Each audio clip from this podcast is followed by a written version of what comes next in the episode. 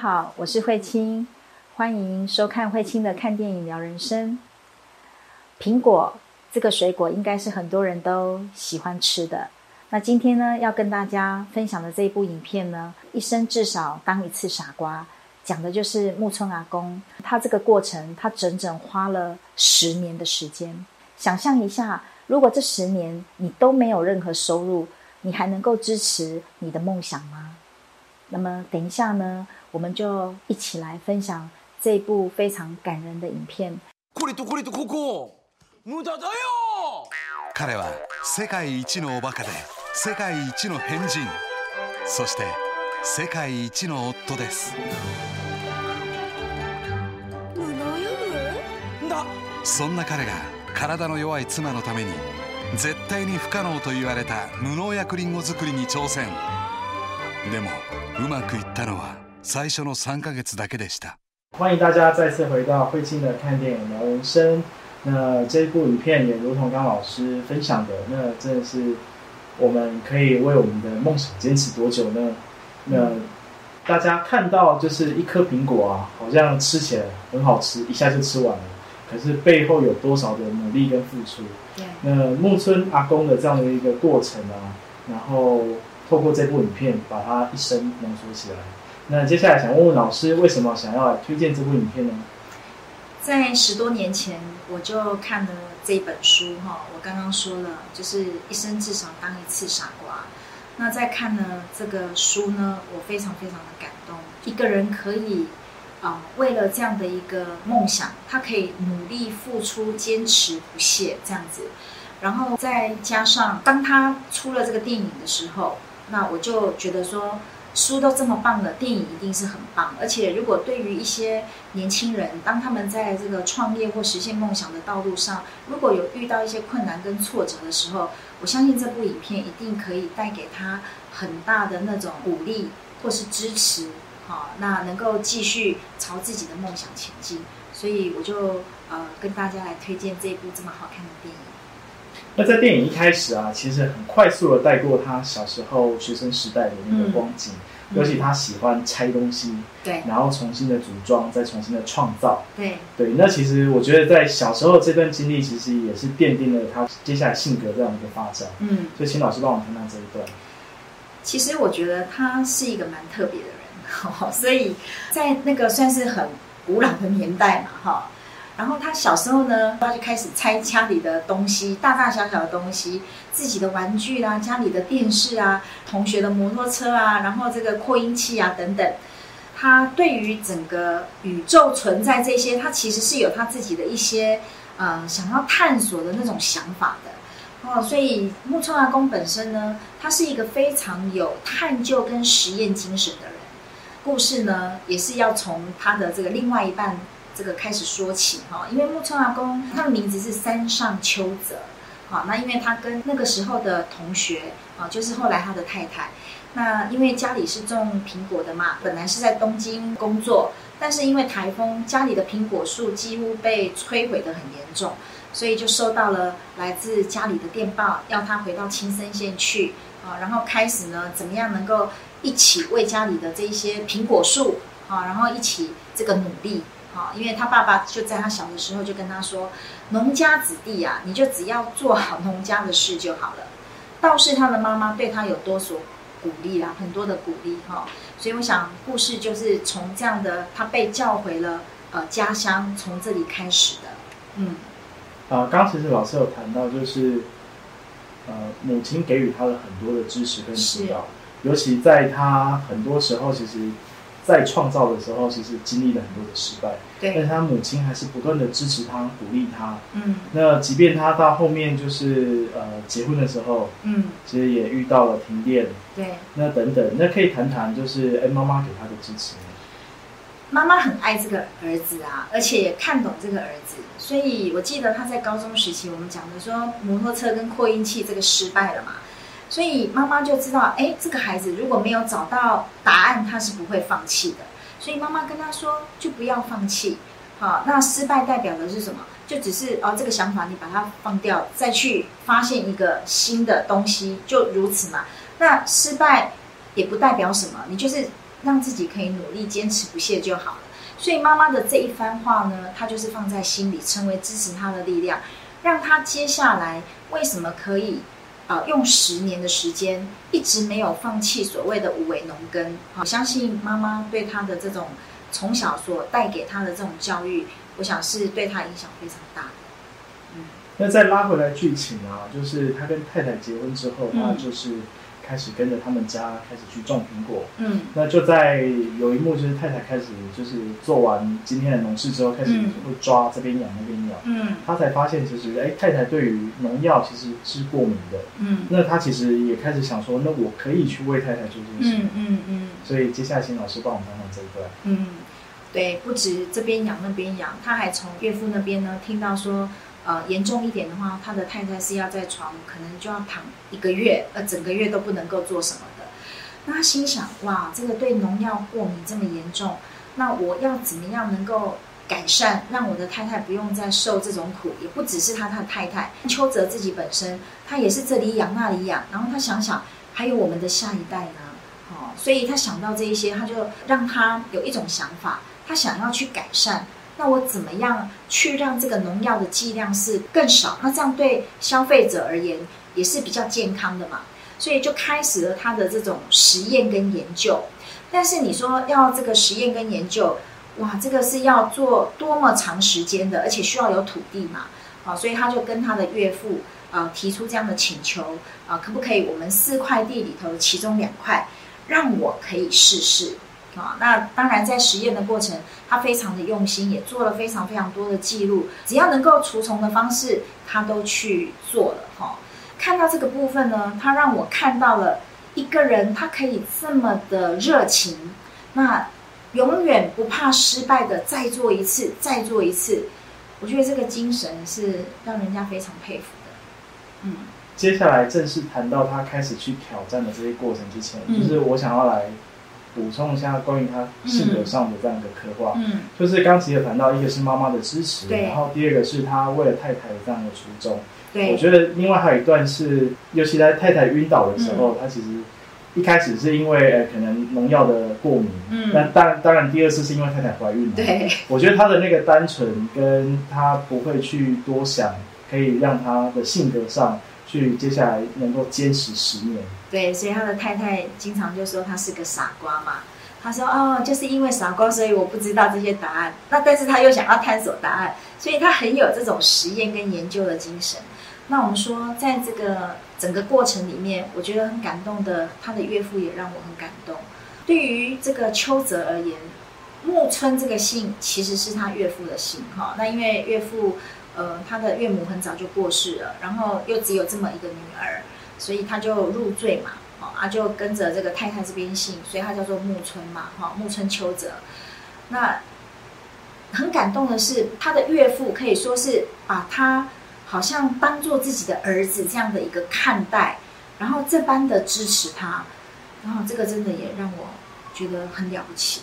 那可以请老师再深入谈谈岳父的支持吗？尤其在岳父同意让他全面栽种，开始去试验这样一个新的农法。其实，在那个年代里面哦，古时候的人，他们本来就是自然栽种的，所以因为自然栽种，所以就很多虫啊，最后就是果实也没有，也不能开花，也不能结果，是从这样的过程来，最后才呃发现了，哎，农药是可以治虫的嘛，所以就大量的使用了农药啊，所有的人都这么做。那现在呢，唯有这个邱泽他想要开始使用所谓的有机农法的这种方式的时候，一定会受到，比如说农会会反对，啊，或者是说他们呃旁边的果园的这些呃村民们也一定会反对嘛，会觉得说，那你这样子的话会不会影响到我们等等，所以一开始也是很不被看好的啦，所以他的岳父要支持他，也要承受说真的莫大的压力，然后再加上一年不行，两年不行，然后都没有收入，那你看那个要有多么的愿意跟多么的支持，才有办法这样做到。而且他的岳父没有任何一句责备的话语，我觉得这个真的很不容易做到。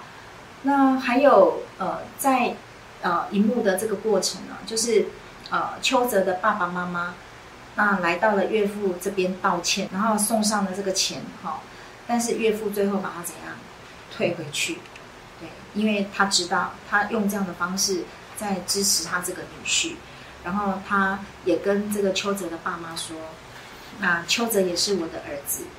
这种有机的耕种这个部分是我同意的，我也要负责。他说，所以这些钱你们收回去。然后太太怎么支持他呢？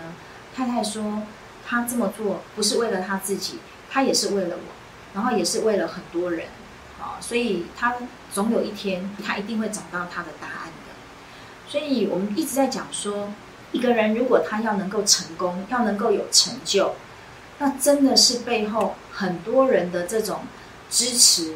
鼓励，然后让他可以这么做的，所以我光是看到邱泽的这个岳父、太太，好，那当然还有他自己本身的爸爸妈妈跟哥哥，我觉得这一些人都是成全他、成就他的人。嗯，我自己看了觉得很难过的是，他甚至到最后一刻，最支持他的母亲，竟然开始就是跟他讲说：“你，你应该要去放弃这件事情，让他。”走到一个很人生的低点，嗯，对，所以可以请老师帮我们谈谈这一段。对，真的是不容易呀，哈，这个本来是信心满满的，结果一年一年又一年这样过去，然后那个叶子都被虫吃掉了，然后你就看到夫妻俩拿着塑胶袋一只一只的去抓虫，哎，我觉得这个真的很不容易，然后再加上到了第六年，摩托车也卖了，货车也卖了。然后他还要徒步走到他的苹果园去，大概要两个小时。然后沿路又要被人家指指点点，被人家嘲笑，还要被骂是那个败家子，对不对？那所以在他的心里面，他也很多很多的挫折，可是他依然还是没有放弃。那怎么样？他不遇到这么多的人呢？他都是清晨三四点他就出门了，然后呢，等到日落他才回家，就是要避开那些人啊。好，然后还有大女儿啊。在这个学校里面，然后一块橡皮擦，他切成三块，因为家里实在太穷了，所以这三块一块是他自己的，另外两块是要给两个妹妹的。所以他的跟他非常好的一个朋友再也看不下去了，也是劝他：你放弃，你放弃，你不要再做了。他说：我看到这些，我都感到觉得你的孩子很可怜，很难过。接着他朋友就丢下一句话说：我们朋友也不用再做下去了，然后就走掉了。但是对邱泽而言，他觉得我还是要继续坚持，因为还没有成功嘛，所以他就回去呢，请求他的爸爸妈妈可以帮忙他，当然是被爸爸拒绝了啦。那被赶出去之后呢，他还是请他的妈妈能够开个窗户跟他说话，请妈妈可以帮助他。这次妈妈说的话不一样了，妈妈不是叫他不要放弃，妈妈告诉他的是，我很抱歉。我没有教，有时候人也是需要要放弃的。这是小时候我没告诉你的，那你放弃吧。所以对邱泽而言，他真的很心痛。那又穷，然后怎么办呢？都没有收入。冬天，这所有种苹果树的人，你看在那个年代，诶，苹果的价格很好，对不对？所以每一个人冬天都可以好好在那边过冬。但是邱泽不能，他就离开了家乡，去外地打工。他去到了都市，又要省下那些住宿的费用，怎么办呢？他就只好睡在路边，啊，屋漏偏逢连夜雨，一天辛苦工作赚的那么一点点钱，呃，被人家打劫了，而且还被人家打到这样子鼻青脸肿的，可是他仍然没有放弃，好。一直到呃有一个部分，就是他去借贷嘛，对不对？那借贷你还不起钱，那人家就要来封查封你的土地等等，所以最后四块土地卖掉两块。我想那一个发生，对木村阿公而言是重重的一击，因为对他而言，他真的让他的岳父就失去了那两块土地了。那所以他的太太就形容他，他的心就像受损的机器一样。然后他本来就骂他傻瓜嘛，他都会傻笑傻笑。可是从那一刻开始，木村阿公再也笑不出来了。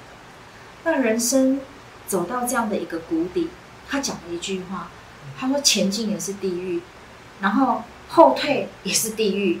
那他该何去何从啊？那人生来到这样的一个谷底，真的，我说真的，如果是我，我也不晓得我可以怎么样。那对他而言，呃，或许他会觉得已经没有希望了，我们都没有任何一毛钱，也没有任何人可以帮我们了。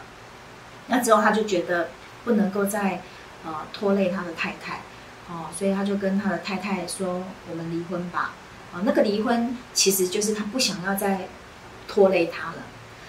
那这时候他的大女儿呢是非常支持爸爸的，然后就跟爸爸说：“如果你现在放弃，那我们为什么要变得这么穷呢？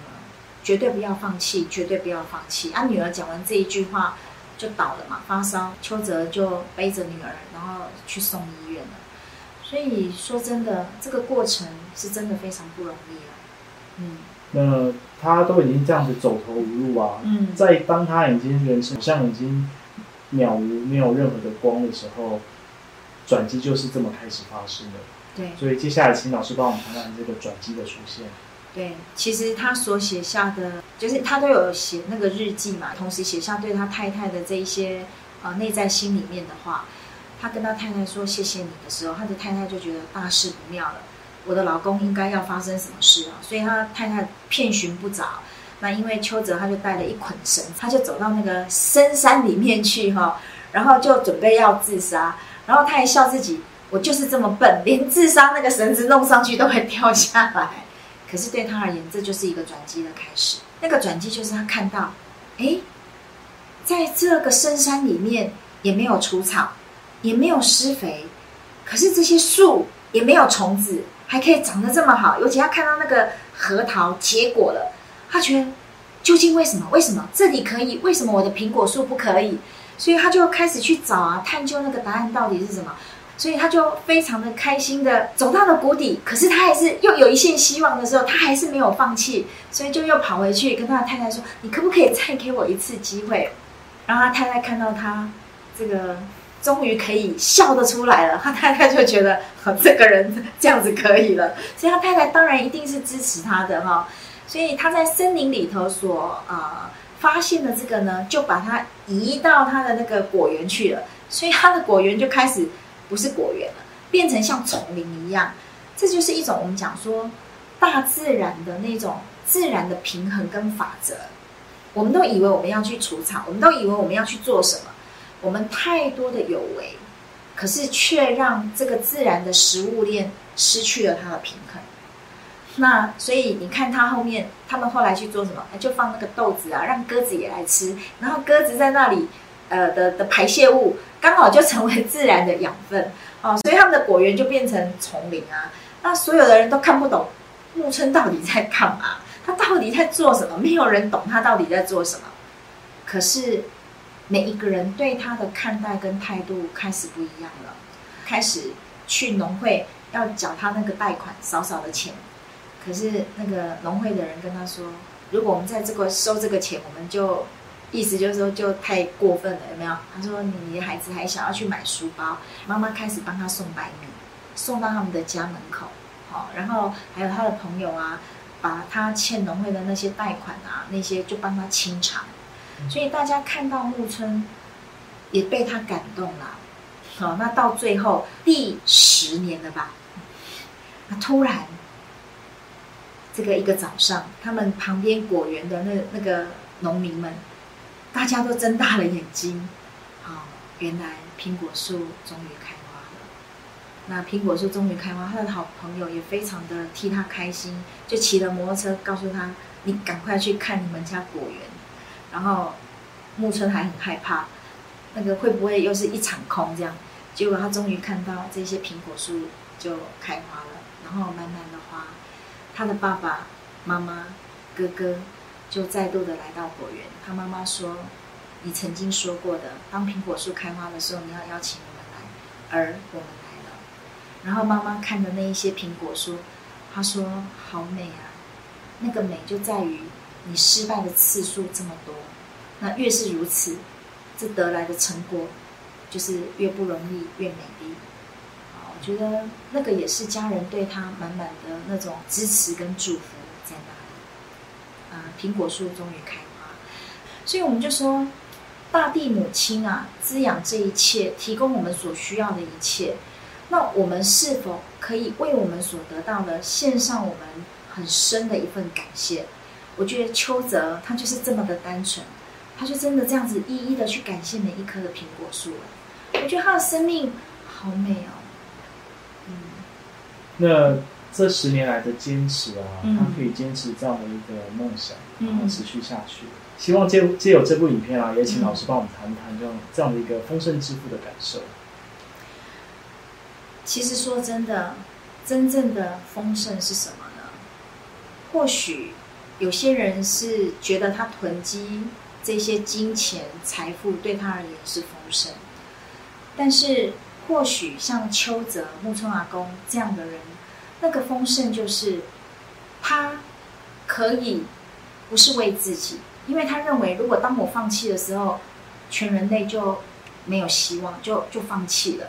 所以他是为了这样的，不只是自己，也为了下一代，为了人类，然后再做这件事。我相信他的心灵是非常丰盛而富足的。